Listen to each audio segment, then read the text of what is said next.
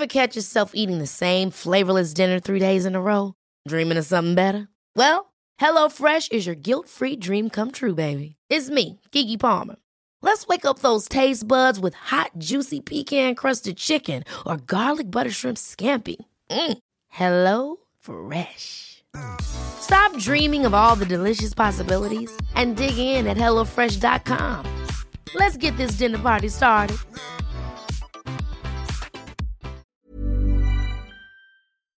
Du weißt ja aus eigener Erfahrung, dass immer, wenn ich bei irgendjemandem bin zu Hause, dann frage ich immer, ob es was Süßes gibt. Ja, Und- bin ich ganz genauso. Und so war das letztens auch bei meiner Mutti. Und ich habe jetzt eigentlich nicht erwartet, dass jetzt was Krasses um die Ecke kommt. Aber meine Mutti kam dann mit einem Riegel von Ahead an. Und Ahead macht Produkte mit weniger Zucker. Und sie hatte mir den Caramel Kakao gegeben. Der hat unter der Schokolade so eine Karamellschicht. Und Mm. oh mein Gott, der schmeckt einfach so gut. Ich kam nicht drauf klar. Und meine Mutti sagte dann, ja, die bei Ahead schmecken aber alle richtig gut. Oh, klingt richtig, richtig geil. Ich finde so, oh, Karamell, da bin ich einfach immer zu haben. Ich bin, da bin ich eine Karamellmaus. Aber den Aufstrich, von dem hast du mir auch erzählt, den hast du fast aufgegessen, oder? Ja, ich bin eigentlich treue Schokoaufstrichesserin von einer bestimmten sehr bekannten Marke. Und ob ihr es mir jetzt glaubt oder nicht, der wurde abgelöst von Crazy Hazel und der schmeckt genauso. Nee, der schmeckt nicht genauso. Der schmeckt sogar noch viel besser und viel schokoladiger. Es ist wirklich, ich, ich, ich komme da immer noch nicht drauf klar. Nee, ihr glaubt das jetzt auch nicht. Ich habe das auch nicht geglaubt. Chanot hat mir davon erzählt und ich habe ihr das auch nicht geglaubt. Und dann habe ich den probiert und es ist ja einfach so verrückt. Der schmeckt wirklich genauso. Und als wäre es die, ich habe es damit verglichen, als wäre es die große Schwester Ja. von dieser Sache. Nämlich noch, noch, noch besser, noch schokoladiger, noch die, die Geschmacks, das Geschmacksprofil ist noch tiefer.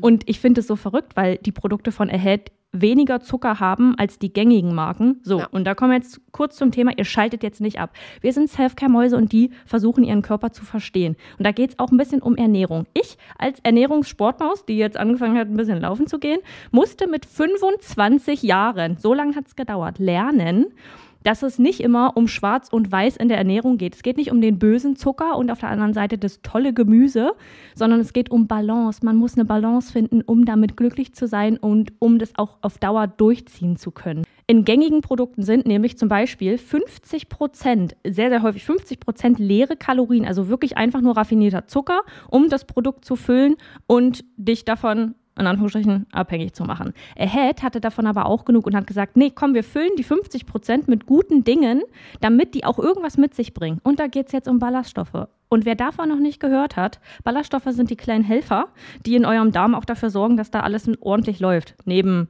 guten Bakterien. Aber Ballaststoffe füttern die guten Bakterien zum Beispiel eben auch. Und auf Dauer, wenn man darauf achtet und weniger Zucker zum Beispiel isst, mehr Ballaststoffe, dann ist das gut für euren Darm und auch deutlich besser für euren Blutzuckerspiegel, was dann zum Beispiel geringeres Risiko für Herzkrankheiten oder Typ 2 Diabetes gibt. Und jetzt Ernährungsstunde beendet, wir kommen zu den nicen Dingen. Ihr müsst es einfach mal selber ausprobieren, Leute. Wir können jetzt hier so viel erklären, wie wir wollen. Aber eure kleinen Geschmacksknospen da auf der Zunge, die müssen es selbst mal erleben. Und mit unserem Code CRIME bekommt ihr auch noch 10% Rabatt. Der Link ist auch nochmal in der Episodenbeschreibung. Und happy snacking.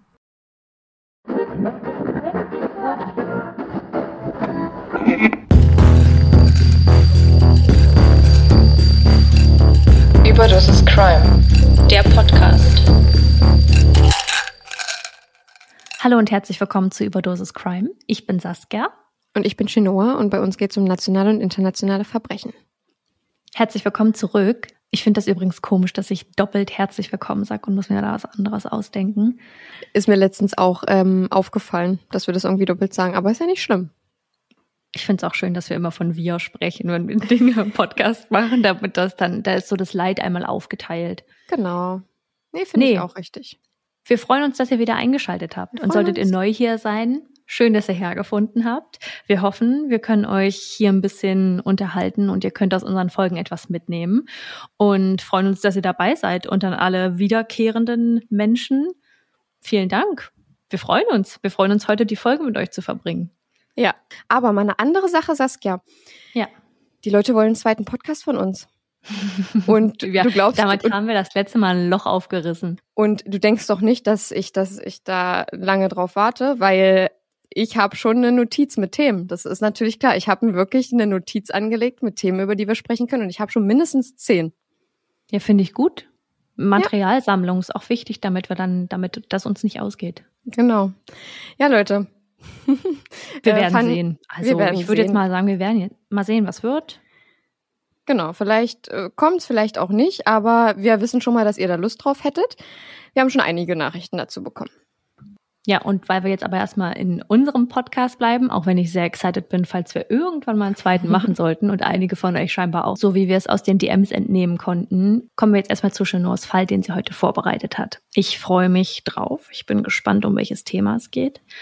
Und wir hören uns spätestens in unserem Nachgespräch wieder. Mein heutiger Fall ist kriminalistisch sehr interessant, denn erst Jahre nach dem Mord wird auf den Fotos der Leiche etwas entdeckt, was vorher niemandem auffiel. Der Täter hatte nämlich einen ganz wichtigen Hinweis hinterlassen, der ihn überführen sollte. Man hatte erst vermutet, dass es ein perfekter Mord war, obwohl der Tatort relativ unorganisiert wirkte. Ohne diesen einen Hinweis, der jahrelang übersehen wurde und ohne das Profiling eines sehr bekannten FBI-Verhaltensanalytikers, hätte der Fall heute möglicherweise immer noch keinen Täter. Okay, spannende Einleitung. Wir werden sehen, um welchen Fall es geht. Carla Brown wird 1956 als Tochter von Floyd und Joe Allen Brown geboren und ist die jüngste dreier Schwestern. In der Schule ist Carla beliebt, möglicherweise unter anderem, weil sie im Cheerleader-Team ist. Sie ist aufgeschlossen und kommunikativ. Einige sagen auch, dass sie manchmal sogar schon flirty ist. Als Carla Brown noch sehr jung ist, verstirbt ihr Vater durch einen Unfall. Den Verlust zu verkraften ist für die Familie besonders schwer.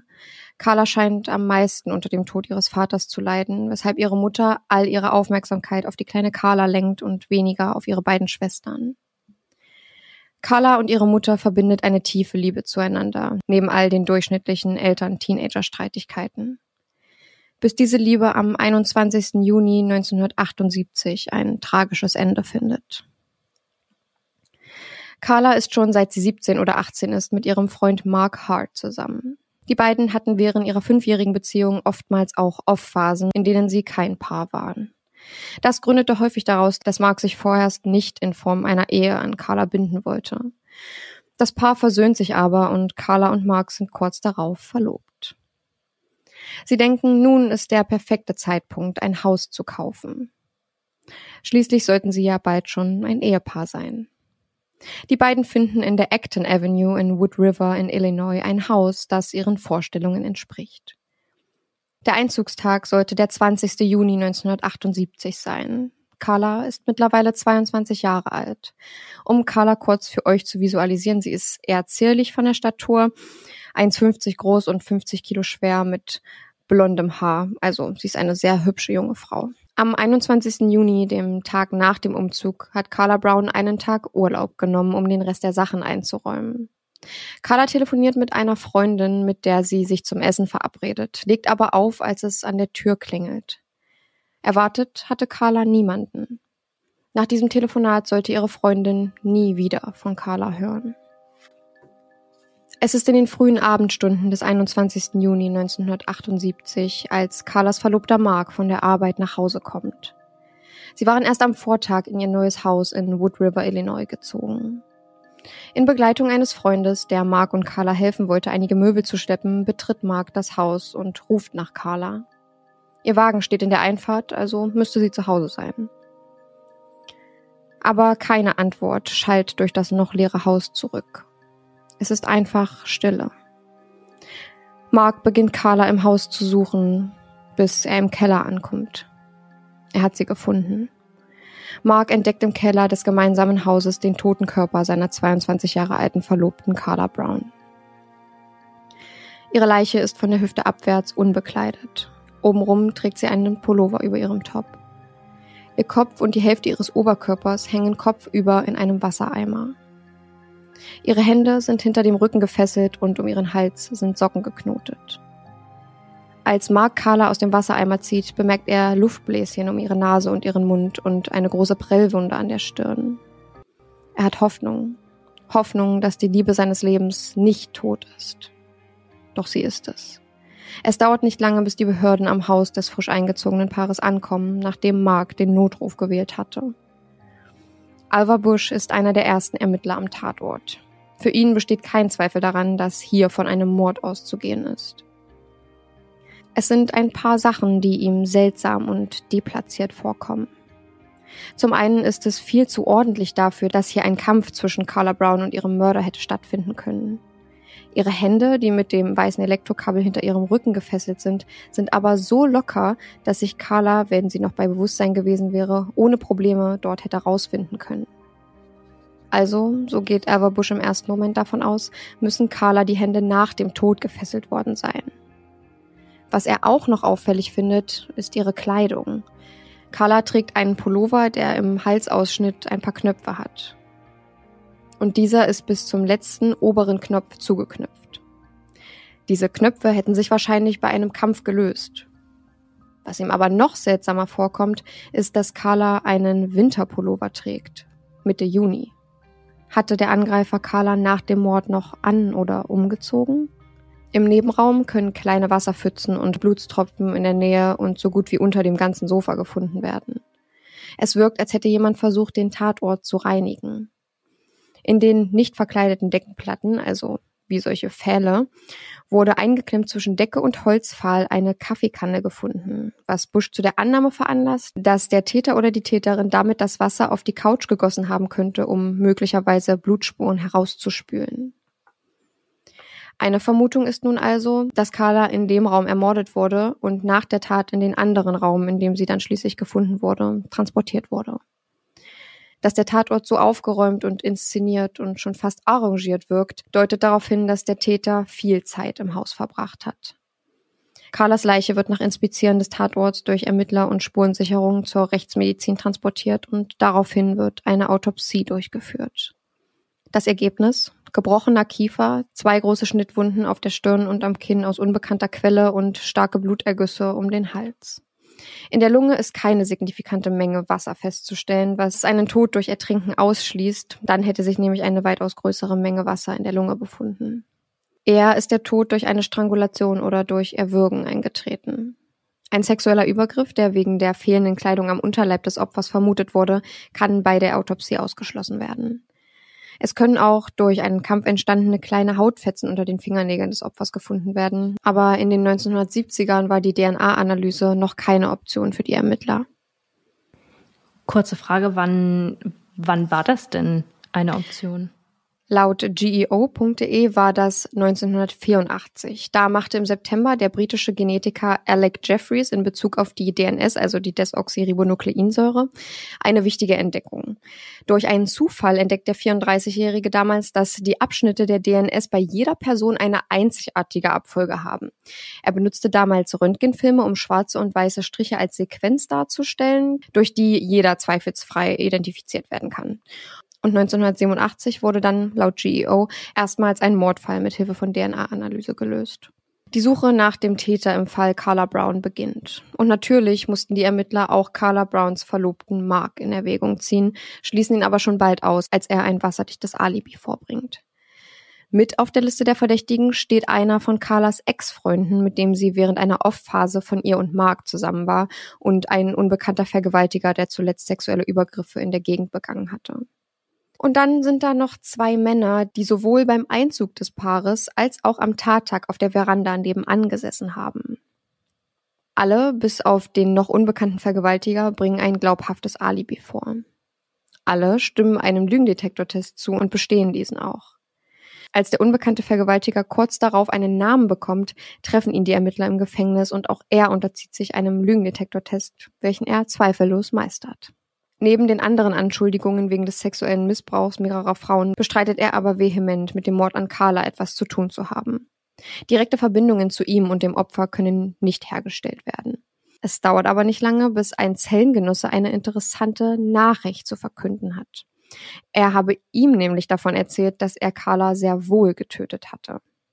Weil die Polizei aber immer noch keine Verbindung zwischen Opfer und Verdächtigem herstellen kann und es häufig vorkommt, dass ein Mitinsasse solche Informationen preisgibt, um einen Deal aushandeln zu können, obwohl diese Informationen nicht stimmen, schließt die Polizei den Vergewaltiger vorerst als Täter aus.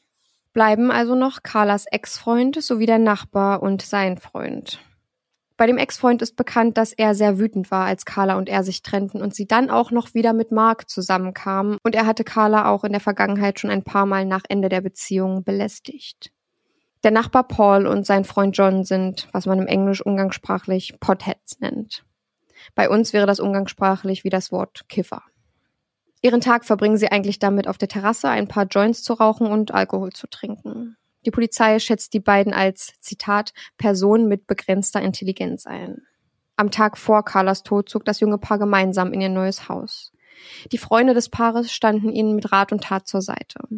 Danach blieben sie noch auf ein paar Drinks. Und auch Nachbar Paul hat Besuch von einem Freund, der später aussagt, dass Paul und John lange Zeit darüber redeten, wie attraktiv und gut aussehend Carla sei und machten geschmacklose Kommentare über Carlas Oberweite. Die Männer hatten am Vortag des Mordes versucht, mit Carla zu sprechen und waren dann sichtlich enttäuscht, nicht zu der kleinen Einweihungsfeier eingeladen worden zu sein.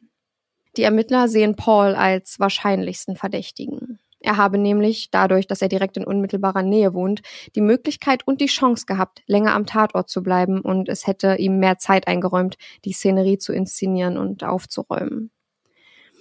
Aber klare Beweise gibt es nicht und so gehen die Jahre ins Land.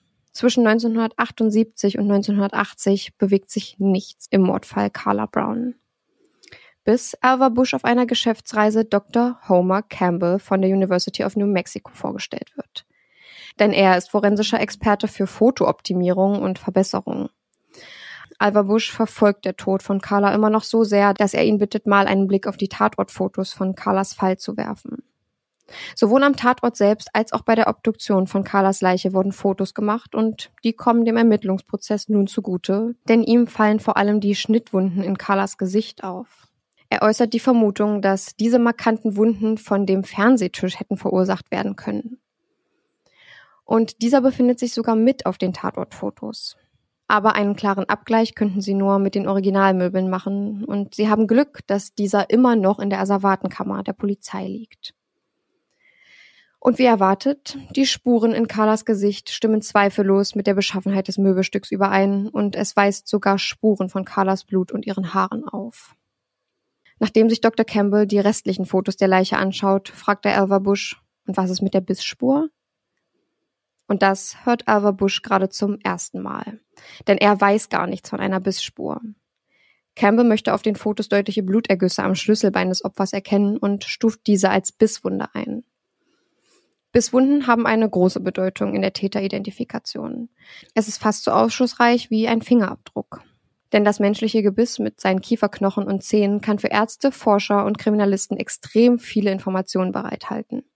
Dabei können diese Informationen Ermittlungen, zum Beispiel in Bezug auf das Alter, das Geschlecht, die DNA oder mögliche Erkrankungen des Täters oder auch des Opfers, vorantreiben. Vor allem, wenn es Zahnarztdokumentationen gibt, kann die Stellung der einzelnen Zähne so einen konkreten Vergleichsgegenstand darstellen. 1980 ist die Identifikation mittels Zahndaten schon lange Thema. Aber von bloßen Fotos der Leiche Carla Browns kann leider kein Abgleich mit den Zahndaten der Verdächtigen erfolgen. Sie treffen Verhaltensanalytiker John Douglas, der einigen eingefleischten True Crime Fans hier ein Begriff sein könnte. Er ist nämlich einer der ersten FBI-Agenten, der Mörder begann zu profilen und ihnen ein kriminelles Profil zu geben, bei denen anhand des Tatorts und des Vorgehens eine Vorhersage der nächsten Schritte des Mörders gegeben werden kann.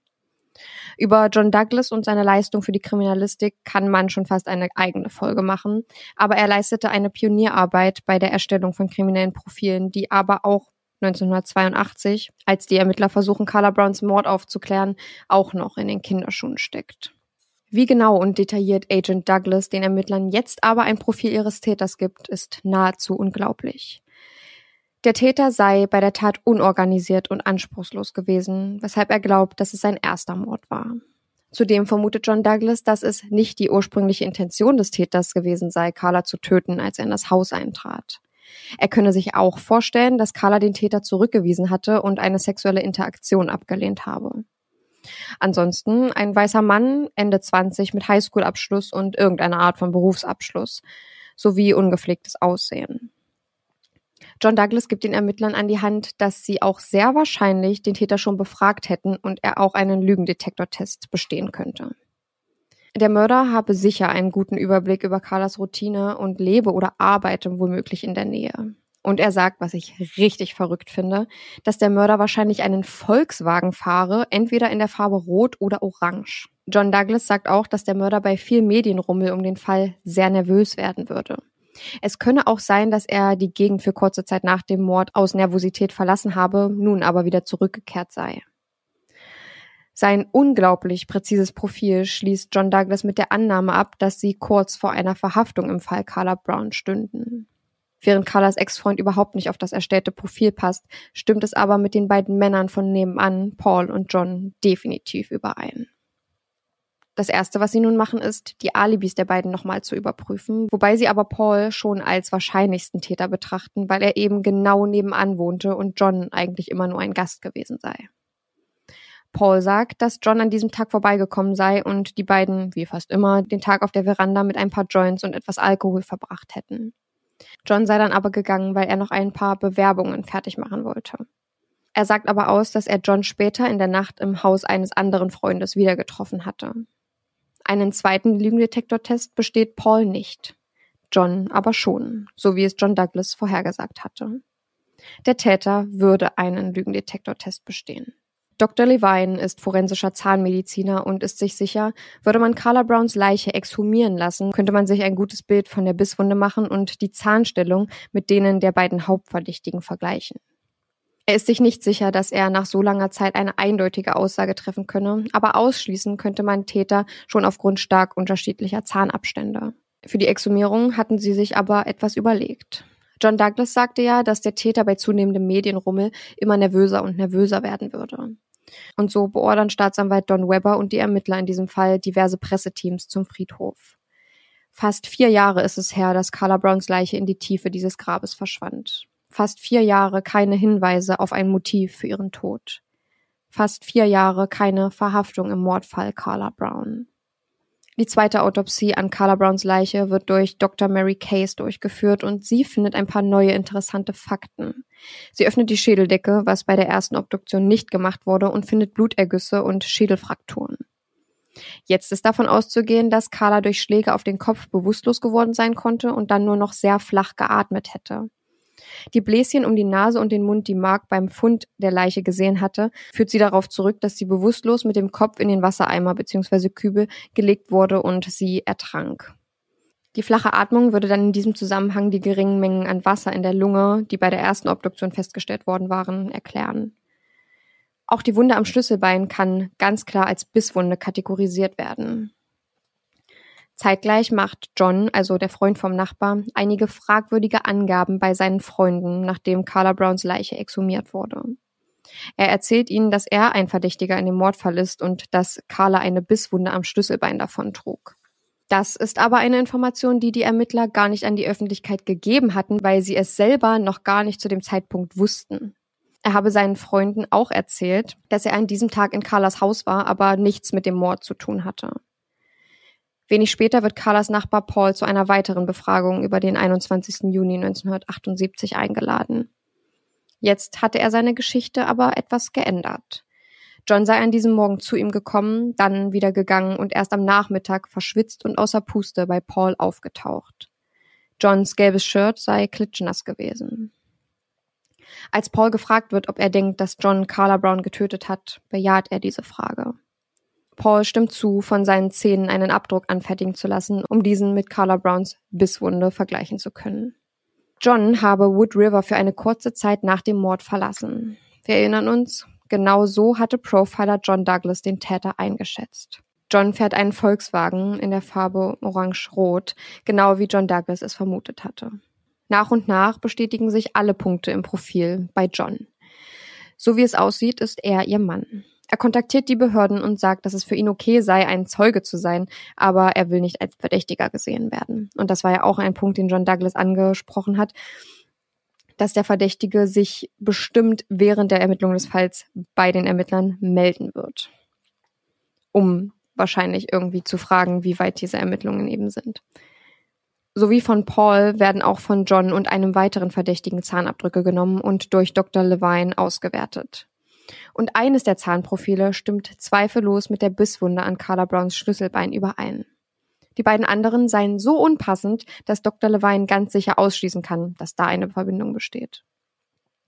Die Zahnstellung bei einem der Modelle war zum Verwechseln ähnlich. Eine genaue Übereinstimmung zum Zahnprofil von John Prunty. Kurz nachdem die Polizei John verhaftet, tritt eine seiner Ex-Freundinnen hervor und beschreibt, dass John schon immer Probleme mit Impotenz und Zurückweisung hatte. Er sei in der Vergangenheit schon mehrmals nach Zurückweisungen gewalttätig geworden. Außerdem habe John Prunty seine Ex-Freundin beim Sex mehrmals in den Schulterbereich gebissen. John selbst aber beteuert seine Unschuld und bestreitet vehement, Carla angegriffen und ermordet zu haben. Mehrere Zeugen wollen John aber am Tattag in der Nähe von Carlas Haus gesehen haben. Einer der Zeugen will sogar beobachtet haben, dass Carla und John sich an diesem Tag in der Auffahrt unterhielten. Die Ermittler rekonstruieren die Ereignisse des 21. Juni 1978. John Prunty geht zu Carlas und Marks Haus, als er sicher ist, dass Carla allein ist. Diese telefoniert ja gerade mit ihrer Freundin und legt dann auf, als John an der Tür klingelt. Carla Brown bittet John nicht ins Haus und weist auch seine Annäherungsversuche zurück. Ein Kampf beginnt. Er drückt sie die Treppe hinunter in den Keller, wo er einen Tabletttisch nimmt und damit auf die 22-Jährige einschlägt. Danach beißt er in ihr Schlüsselbein bzw. ihre Schulter, legt seine Hände um ihren Hals und wirkt Carla. Er inszeniert den Tatort und will die Ermittler auf eine falsche Fährte locken, indem er es so aussehen lässt wie einen sexuellen Übergriff. Dann zieht er sie um. Dabei knöpft er den obersten Knopf des Pullovers zu, was die Ermittler sofort vermuten lässt, dass dieser Tatort inszeniert ist. John Prunty fesselt dann Carlas Hände hinter ihrem Rücken und bindet die beiden Herrensocken, die er im Schrank von Carlas Verlobten fand, um ihren Hals. Dann drückt er ihren Kopf unter Wasser und lässt sie im Wassereimer liegen. Danach versucht er den Tatort mit Hilfe von Wasser und der Kaffeekanne, die unter den Deckenbalken gefunden werden konnte, zu reinigen. Die Flucht erfolgte dann durch die Hintertür des Hauses, an der Blutspuren gefunden werden konnten. Im Juli 1983 beginnt die Verhandlung im Mordfall Carla Brown. Auf der Anklagebank John Prunty. Gegen die Beweise der Zahntechnik und die Zeugenaussagen kommen er und seine Verteidigung nicht an auch wenn Johns Verteidigung damals einen eigenen Zahnanalytiker vorbringt. Seine Strafe 75 Jahre Haft. Carla Browns Mordfall war einer der ersten der Geschichte, der durch kriminalistisches Profiling bis Wundenspuren und Fotooptimierungsprozesse in Illinois gelöst werden konnte. Weiterhin beteuert der Angeklagte seine Unschuld und versucht mehrmals Berufung gegen das Urteil einzulegen. Erfolglos. 2019 aber wird John Prunty auf Bewährung entlassen, nachdem er 36 Jahre in der Gefängniszelle für den Mord an Carla Brown abgesessen hatte. Trotz der Freilassung kämpfen John Prunty und seine Verteidigung noch heute für Wiedergutmachung. Staatsanwalt Don Webber ist sich sicher, John Prunty hatte Carla Brown 1978 getötet. Sie habe ihn abgewiesen und das habe ihn wütend gemacht. Heute ist John Prunty 73 Jahre alt. Carla Lou Brown war erst 22 Jahre alt, als sie durch diese brutale Attacke stirbt. Das Leben, was sie sich gerade mit ihrem Verlobten Mark aufbaute, wurde ihr unweigerlich aus den Händen gerissen. Carla ist heute 44 Jahre tot und wird noch immer von ihren Freunden und ihrer Familie schmerzlich vermisst. Sie verstehen nicht, warum das passieren musste. So gern würden sie Carla heute lieber in ihrem Haus besuchen, als auf dem Woodland Hill Friedhof in Wood River. Also der Fall hatte es auf jeden Fall in sich. Ja. Ich bin froh und dankbar, dass du uns den mitgebracht hast, weil das gefühlt seit langer Zeit mal wieder ein Fall ist, in dem man diesen Hoffnungsschimmer spürt durch den Fakt, dass das doch noch gelöst werden konnte und dann nicht losgelassen wird, bis jemand gefunden wird. Weil das ja, ja doch auch eine sehr aggressive Art war, die da an den Tag gelegt wurde bei ihrem Mord. Ich fand vor allem die Ermittlungen sehr interessant und die einzelnen Hinweise, vor allem die Bissspuren, weil mm, die ja schon, wie ich erklärt habe, sehr genau sein können, aber auch teilweise verpönt sind, ähm, dadurch, dass in einigen Fällen durch die DNA dann widerlegt werden konnte, dass der, die Bisswunde wirklich von dieser Person stammt. Mm, und im Fall Carla Brown war die DNA mh, kein Thema. Erstmal wegen der Zeit, aber jetzt auch im Nachhinein nicht, weil sie, ähm, es wurde ja DNA unter ihren Fingernägeln gefunden und die wurde auch gesichert, aber die konnte dann eben nach den ganzen Jahren nicht mehr benutzt werden, beziehungsweise war einfach unbrauchbar leider. Hm. Und ich habe mich dann so ein bisschen in dem Thema mit den Zahndaten und mit den Kieferstellungen und so ein bisschen verloren und habe dann auch noch rausgefunden, dass 1881, darf man nicht vergessen, erstmals ein Brandopfer mit Hilfe von Zahndaten identifiziert werden konnte und auch die Überreste von Adolf Hitler und Eva Braun sowie des Mörders von JF Kennedy konnten auch durch diese Methode identifiziert werden. Ja, krass. Das ist schon verrückt, wie viel da eigentlich im Gebiss steckt, wie viel Information Mhm. über eine Person. Ja. Solange man Zahndaten hat, die irgendwo verfasst wurden. Also es Ge- muss ja schon irgendwie miteinander matchen können und man muss das irgendwo herhaben. Genau, und Zahndaten beziehungsweise Gebissabdrücke haben zum Beispiel auch in ganz vielen Fällen äh, des Serienmörders Ted Bundy eine große Rolle gespielt. Also das ist tatsächlich viel verbreiteter, als man denkt, weil man da nämlich extrem genau eigentlich das abgrenzen kann. Also das fand ich sehr interessant.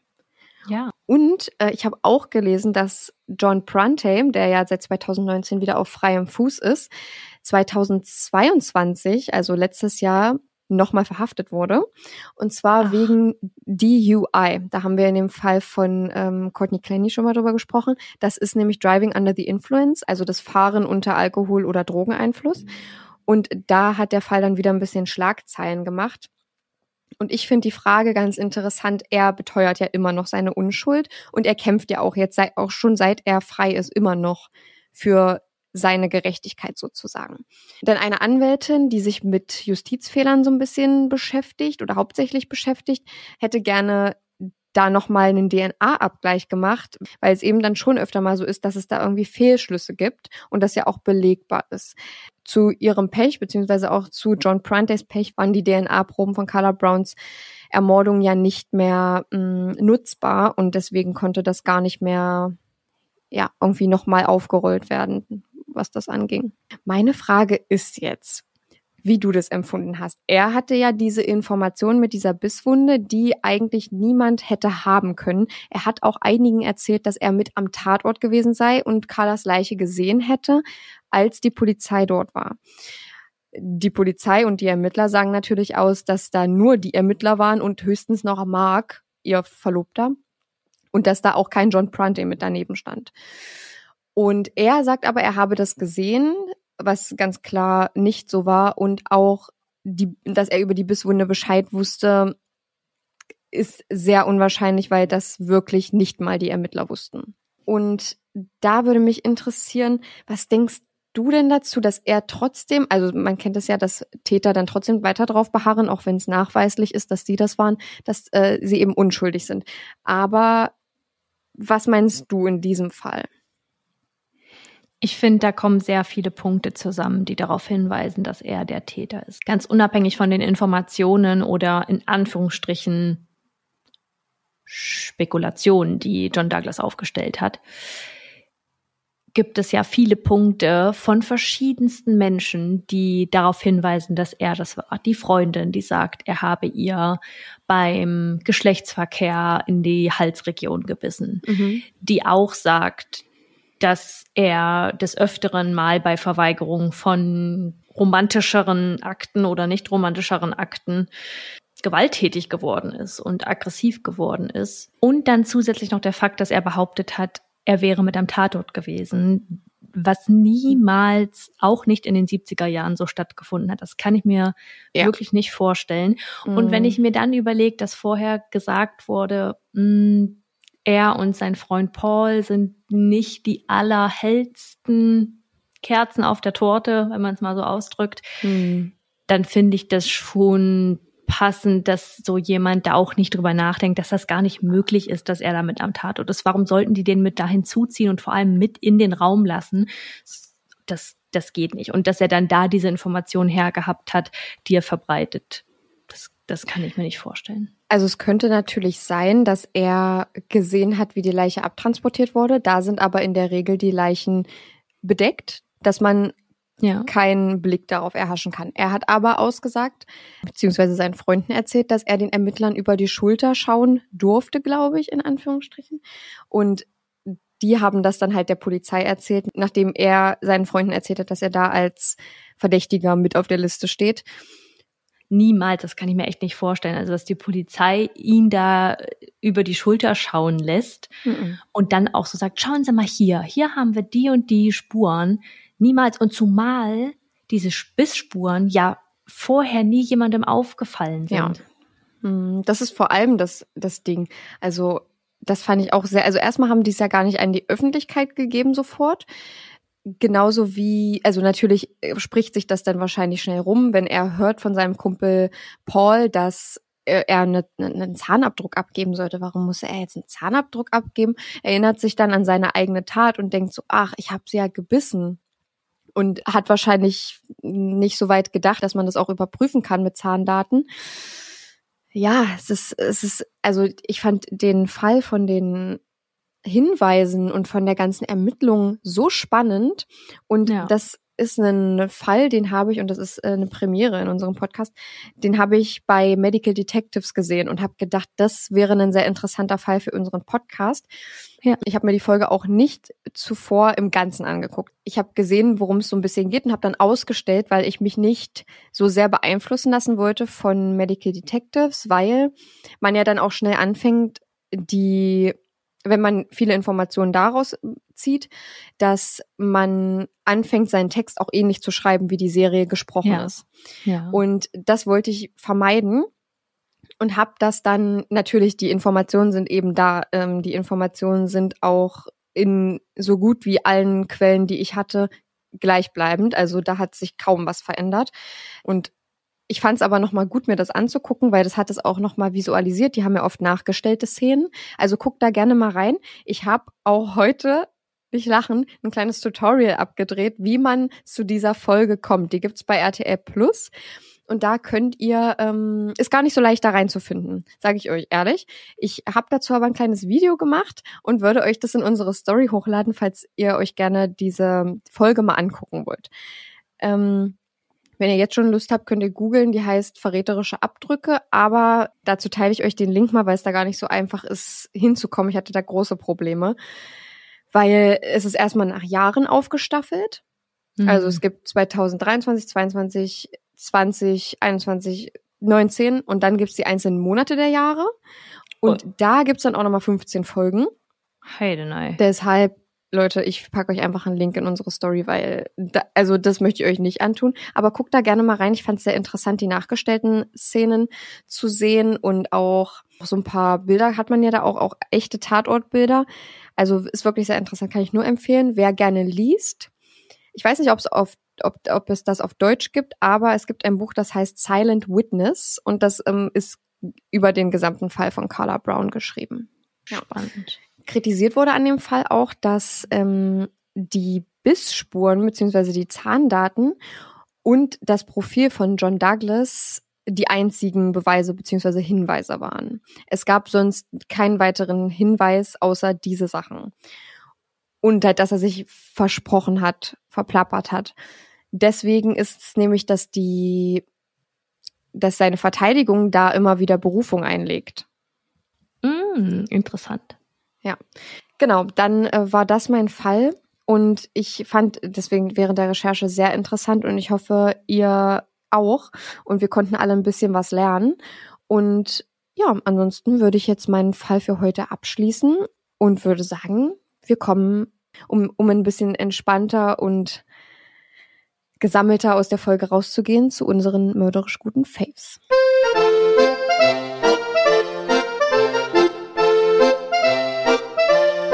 Ich hab etwas. Hast du was? Na, dann hau mal raus. Mein Favorit für diese Woche ist super simpel, aber Oh. ich finde, es bereichert das Leben, vor allem nach so einem kalten, dunklen Winter. Einmal, wenn es jetzt morgens schon sehr viel früher hell ist, auch wenn es mich ein bisschen anpieselt, dass die Sonne nicht rauskommt und es einfach die ganze Zeit nur bewölkt ist. Aber unterstützend dazu kaufe ich mir momentan wieder sehr viele frische Blumen und vor allem Mm. Tulpen in Mm. allen möglichen Räumen stehen zu haben. Ist einfach so schön und so ein Game Changer, wenn man in einen Raum kommt und dann steht da eine Vase mit frischen Tulpen oder allgemein frischen Blumen. Ich finde das so schön und ich fühle mich da immer so Main Character-like, wenn ich zum Beispiel zu Blume 2000, das ist eine große Empfehlung, Blume 2000, ähm, vor allem in den größeren Städten, weil es da eine tolle Auswahl an Schnittblumen gibt. Und wenn ich dann dahin gehe und mir ein paar Sträuße aussuche an Schnittblumen, ich hole mir dann so mehrere, mehrere Sträuße und manchmal stecke ich die dann zu eigenen Blumensträußen zusammen oder nehme Das einfach mag ich so die sowieso am liebsten. Ja, genau, weil ich finde, also erstmal sind fertige Sträuße, das ist gerechtfertigt, warum die so bepreist sind, gar keine Frage. Aber mir ist das dann für den Alltag, um das für mich jetzt in der Wohnung stehen zu haben, zu viel und auch ein bisschen so zu, nicht mal preislich zu viel, sondern das ist vom Aussehen her ein bisschen too much, finde ich manchmal für so ein Wohnzimmer. Ja. Für so eine Ja, finde ich auch. Hm. Genau, und da Ja, einfach cool. so einen schönen Strauß Schnittblumen drin stehen zu haben, ist einfach schön. Und auch so Supermarktblumen, das, das funktioniert auch gut. Da haben wir ja schon mal festgestellt, dass die echt relativ lang richtig frisch halten. Ja. Also, so dass so Tulpen aus dem Supermarkt manchmal so eine Woche lang wirklich stehen. Und Ja. hier hinten kannst du das auch sehen. Ich habe so weiße Tulpen gekauft. Sind und die die echt? Ich dachte- gerade Ich dachte, die wären nicht echt, weil die so gerade kerzengerade stehen. Die, die sind echt, aber ich glaube, die stehen Kerzen gerade, weil mein Freund das Grün unten dran gelassen hat. Ah. Und das, die ist einfach prall gefüllt, die Vase. Ah, ja. Also die haben gar keine Möglichkeit umzuknicken. Aber die werden jetzt langsam oben rosa und das finde ich auch richtig schön, wenn so weiße. Mm. Also ich mag weiße Tulpen lieber als rosane Tulpen, aber wenn die so ganz langsam Farbe bekommen, finde ich das auch schön. Ja, und ich finde, das bereichert irgendwie so den Alltag, wenn man in den Raum kommt. Und da Finde ich auch. schöner Strauß Blumen. Das macht richtig gute Laune. Oh, aber wenn man die dann entsorgen muss, das ist für mich immer, oh. Ja, Denn das erstmal riecht dann das Wasser komisch. Ja, ich weiß, man sollte das öfter mal aus, auswechseln, aber irgendwann riecht es dann wirklich komisch. Und dann mache ich das dann manchmal, wenn ich wirklich so drei Vasen in meiner Wohnung aufgefüllt habe. Oh, und dann verwelken die alle zur gleichen Zeit. Dann renne ich da Na wieder klar. hin, mach das raus, mach das in einen Müllsack, weil das kann ich ja. Ja. dann auch nicht lange hier oben lassen. Da muss ich natürlich gleich runterrennen, weil das einfach Ja. nur das. nee, Leute, da, also so schön wie das ist, aber so dolle nervt's mich auch. Aber ich würde trotzdem, ich würde es trotzdem immer wieder in Kauf nehmen, weil ich liebe das nämlich auch. Ähm, Ja. Einfach mal eine, einen schönen Blumenstrauß und wenn es halt nur so kleine Tülpchen sind. Ähm, Voll. ich finde das auch mega schön, dass, ähm, wie du das schon mit der, mit der blauen Fanta gesagt hast, das elevated halt einfach. Voll. Also wenn ich mir Sträuße selber mache, dann versuche ich immer darauf zu achten, was Grünes zu haben. Also etwas Grünzeug, so blättrig, wie zum Beispiel Mhm. Efeu oder keine Ahnung, wie man den anderen Kram nennt. ähm, und dann so ein bisschen Füll, Füllstuff, also wie jetzt hier ähm, diese, ich, ich sollte mich mal ein bisschen mehr mit den Blumen, ein, einzelnen Blumenarten beschäftigen. Ähm, ja, aber dann halt so ein bisschen füllendes, was so ein bisschen filigraner ist, ein bisschen zierlicher und ein bisschen zweigiger. Mhm. Fürchterliche Beschreibung. Und ansonsten dann so ein größeres, eine größere Blume, die irgendwie ein bisschen opulenter aussieht. Rosen mag ich jetzt nicht unbedingt, kommt drauf an. Pfingstrosen finde ich sauschön, aber Mhm. sonst so eine Hortensie. Und Hm. ja, kann ich empfehlen. Also finde ich, finde ich richtig schön. Und die hier zum Beispiel, die halten sich auch extrem lang. Also Ja. fängt eher unten der Stiel an zu schimmeln, als dass Das da oben was stimmt, verwelkt. das stimmt. Das habe ich auch beobachtet letztens. Aber ich dachte mir, grün ist grün und dann bleibt das Sau drin. Ist so. Ja, ist so. Sehe ich auch so. Was ist denn Genau. dein Favorit für diese Woche? Mein Favorit knüpft so ein bisschen an deinen an. Denn ich war gestern, also ich beginne einfach die Story mal von vorne. Ja, bitte. Vorgestern war Storytime. ich Storytime. Vorgestern war ich auf dem Weg, um für eine Freundin ein Geburtstagsgeschenk zu kaufen. Grüße gehen raus. Und da habe ich gedacht, da bin ich nämlich bei meiner Oma vorbeigefahren, habe gedacht, ach, ich fahre auch noch mal mit ran. So bin ich bei meiner zu meiner Oma und dann habe ich hat sie gesagt, na, was machst du jetzt? Ich so, ach, ich will mal da und da noch hingucken für meine Freundin, die braucht noch ein kriegt noch ein Geburtstagsgeschenk von mir. Die, bra die braucht auch noch ein Die brauchen ja noch ein Geburtstagsgeschenk. Geburtstagsgeschenk. Ähm, und dann habe ich gesagt, hast du Lust mitzukommen? Hat sie gesagt, ach nee, ach nee, mm -mm, alles gut. Dann äh, haben wir weiter so gesprochen, auch gar nicht mehr über das Thema. Und dann sagte sie, ach soll ich einfach mitkommen? Habe ich gesagt, ja klar, gerne. Weil ich finde, das halt, ich bin halt vorbeigefahren, weil ich schon länger nicht mehr da war. Und hier ist ein kleiner Reminder. Geht mal zu euren Großeltern, die freuen sich sehr darüber, wenn ihr mal vorbeigeht. Voll. So, und dann habe ich gesagt, na, dann ziehe ich mich jetzt an. Und dann habe ich gesagt, okay, dann geht's jetzt los. Und dann habe ich kurz gewartet, bis sie sich äh, angezogen hatten, dann sind wir los, tap, tap, tap.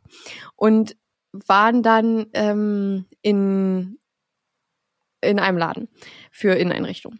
Und hab dann, dann sind wir da so durch und dann hat, äh, hat sie mir manchmal so ein paar Sachen vorgeschlagen, wo ich gesagt habe, ah, nee. ähm, und ich glaube, das würde meiner, meiner Freundin jetzt nicht so gefallen. Naja, ist ja aber auch, die, die Geschmäcker sind natürlich auch von ähm, Generation zu Generation einfach komplett anders. ja. Genau, und dann ähm, kamen wir bei den Vasen vorbei. Da habe ich zu meiner Oma gesagt, oh, guck mal, diese Vase, die wollte ich schon zum Geburtstag haben, weil manchmal schicke ich so einfach so Bilder, um schon mal eine Inspo zu geben für Leute, die mir unbedingt was schenken wollen. Ähm, ich sage immer, ich brauche keine Geschenke, aber wenn mir jemand was schenken will, dann ähm, Gern nichts Unnützes. ja, äh, so, ja, ich, ja, genau. Und um das so ein bisschen low-key zu halten, ne, oder ich schicke halt die Bilder an meinen Freund, der das dann halt verteilt, wenn ihn mal jemand fragt. Der spielt Ähm, den Verteiler. Genau, äh, was, was ich mir so wünsche, dann schickt, verschickt er das halt. Und da war auch diese Vase mit dabei und die hat mir niemand geschenkt. Aber ich habe trotzdem drei andere Vasen geschenkt bekommen, die ich da auch fotografiert habe. Und das war einfach die einzige, die sich nicht ausgesucht wurde.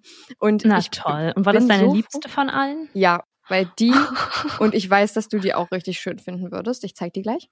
Ich habe die leider nie in meinem Leben zu Gesicht bekommen. Ja, kriegst du ja jetzt.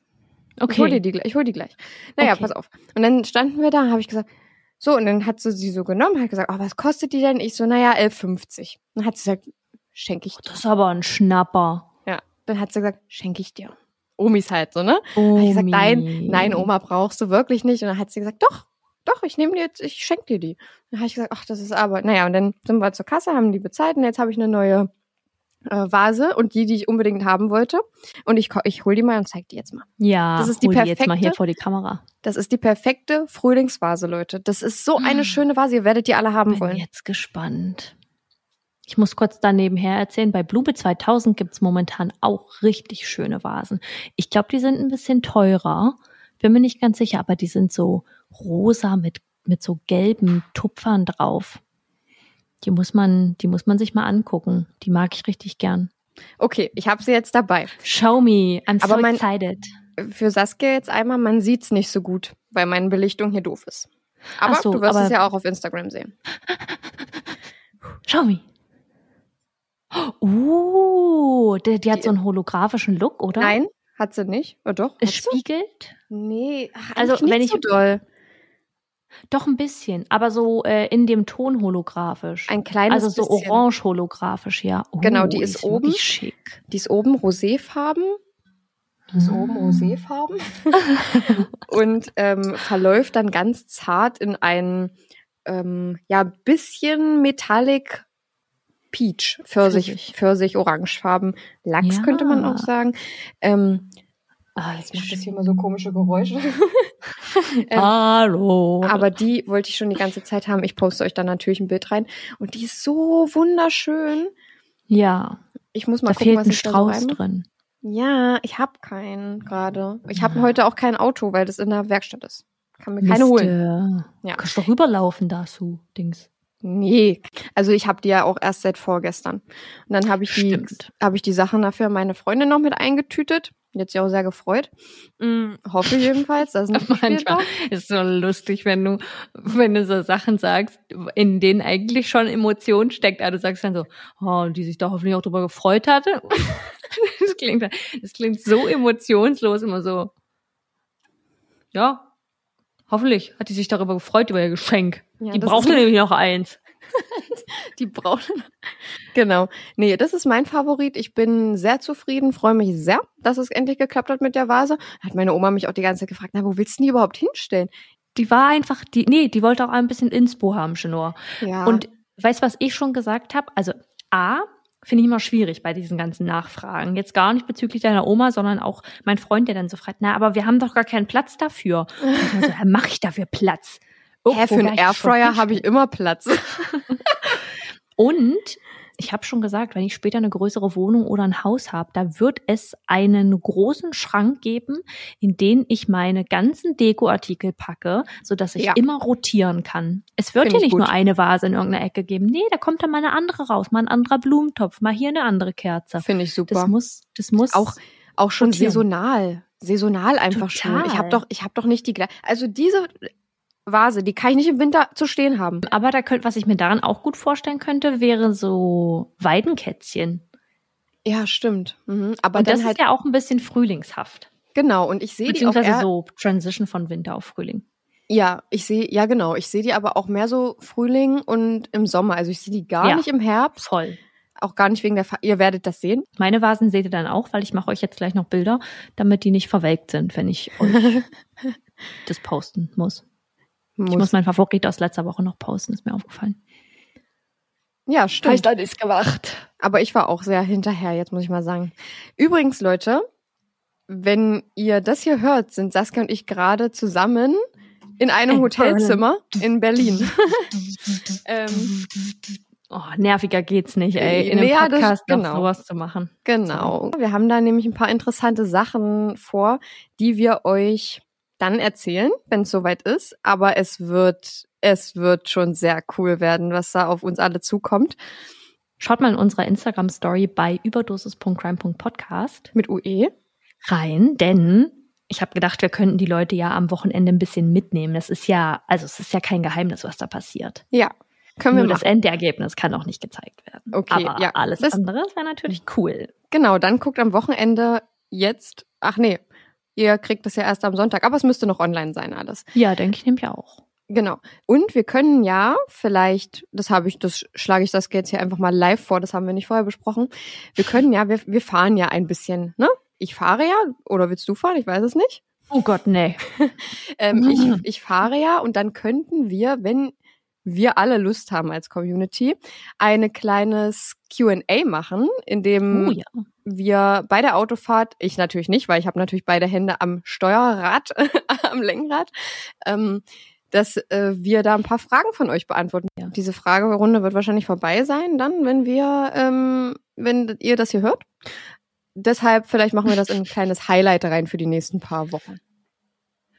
So ist es nämlich. Ihr braucht jetzt So. gar nicht Ja schreien, sondern ihr guckt da in das Highlight Ihr für die nächsten Wochen, könnt ihr da vorbeigucken, machen wir ein kleines Q&A. Das machen wir, dann es geht nämlich auch die Zeit auf der Fahrt ein bisschen schneller vorbei und ihr lernt uns vielleicht noch ein bisschen besser kennen. Yes. Und ja, das war's mit der Folge. Sorry, dass wir jetzt die letzten Minuten so albern waren. Wir hatten, glaube ich, beide heute relativ gute Laune. Ja, muss ich auch sagen. und hoffen aber, dass das so ein bisschen die Stimmung auflockern konnte nach dem Fall. Und wir hoffen natürlich, dass ihr den Fall interessant fandet und etwas daraus mitnehmen konntet oder gelernt habt. Mhm. Und damit würde ich sagen, schließen wir hier die Folge ab und den Fall und alles drumherum. Und mit Chenors abschließenden Worten Seid immer nett zu anderen, das ist mega, mega wichtig. beenden wir hier die Folge. Bis Yes. nächste Woche. Bis nächste, Bis nächste Woche. bis ne Leute, wir haben nächste Woche was Interessantes. Wir, wir, Bis nächste erklären, Woche. Wir sagen einfach bis nächste Woche. wir erklären euch alles dann. Ciao. Tschüss, Leute.